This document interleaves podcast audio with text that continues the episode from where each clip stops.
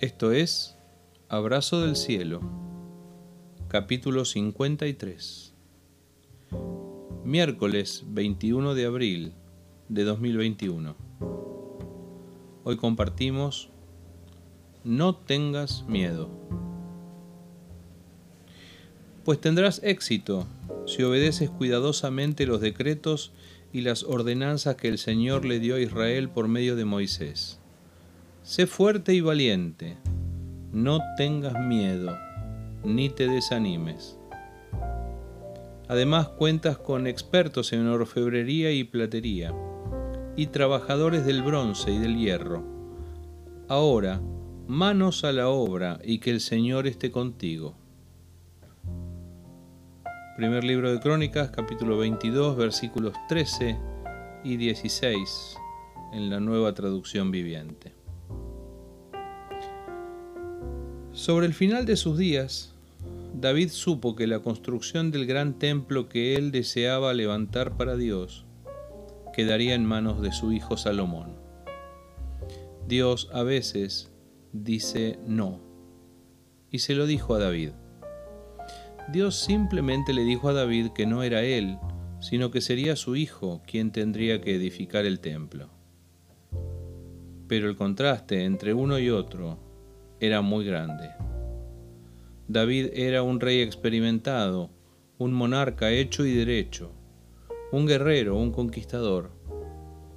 David fue el rey que extendió los límites de Israel hasta los extremos, el que derrotó a los enemigos y afirmó los dominios de su reino. En cambio, Salomón era joven e inexperto. Tenía una vida por delante, pero era débil todavía en la mirada de su padre. Sin embargo, había un detalle que a Dios no se le pasó por alto. David era un hombre de guerra. Salomón sería un rey de paz. Por esa razón, porque David había derramado mucha sangre de los enemigos, la construcción del templo quedaría en manos de su hijo. Claro, cuando David recibe esta noticia de parte de Dios, dice, mi hijo es joven y sin experiencia por eso hace acopio abundante de materiales para que nada le falte, por eso contrata a los artesanos y obreros que trabajarían en la edificación del templo bajo el liderazgo del joven Salomón. Entonces David manda a llamar a Salomón a su presencia y le cuenta su historia y su diálogo con Dios. Le cuenta lo que Dios hizo con él, lo que Dios le permitió hacer y lo que Dios no le permitió hacer. De alguna manera David le dice, cuando Dios cerró la puerta para mí, la abrió para vos. Conmovido por el momento, David ora por Salomón, como los padres debemos orar por nuestros hijos, para que Dios le diera sabiduría y entendimiento.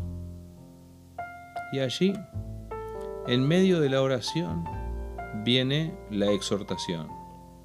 No tengas miedo, no desmayes, no te desanimes. Es una exhortación que llega fresca hasta nosotros. Sé fuerte y valiente, no tengas miedo, ni te desanimes. ¿Podés escuchar a Dios diciéndote no tengas miedo? Y un poco después todavía más. Ahora manos a la obra y que el Señor esté contigo. Es como si Dios nos estuviera hablando hoy mismo en medio de nuestras dificultades, en, medio de nuestras angustias derivadas de la pandemia. Cada tanto necesitamos a alguien que nos diga, pone tus manos a la obra y que el Señor esté contigo. Porque frente a la adversidad hay gente que se derrumba, pero allí mismo otro saca su fibra más fuerte. Ante las dificultades de la vida hay quienes se acobardan y hay quienes se reaniman.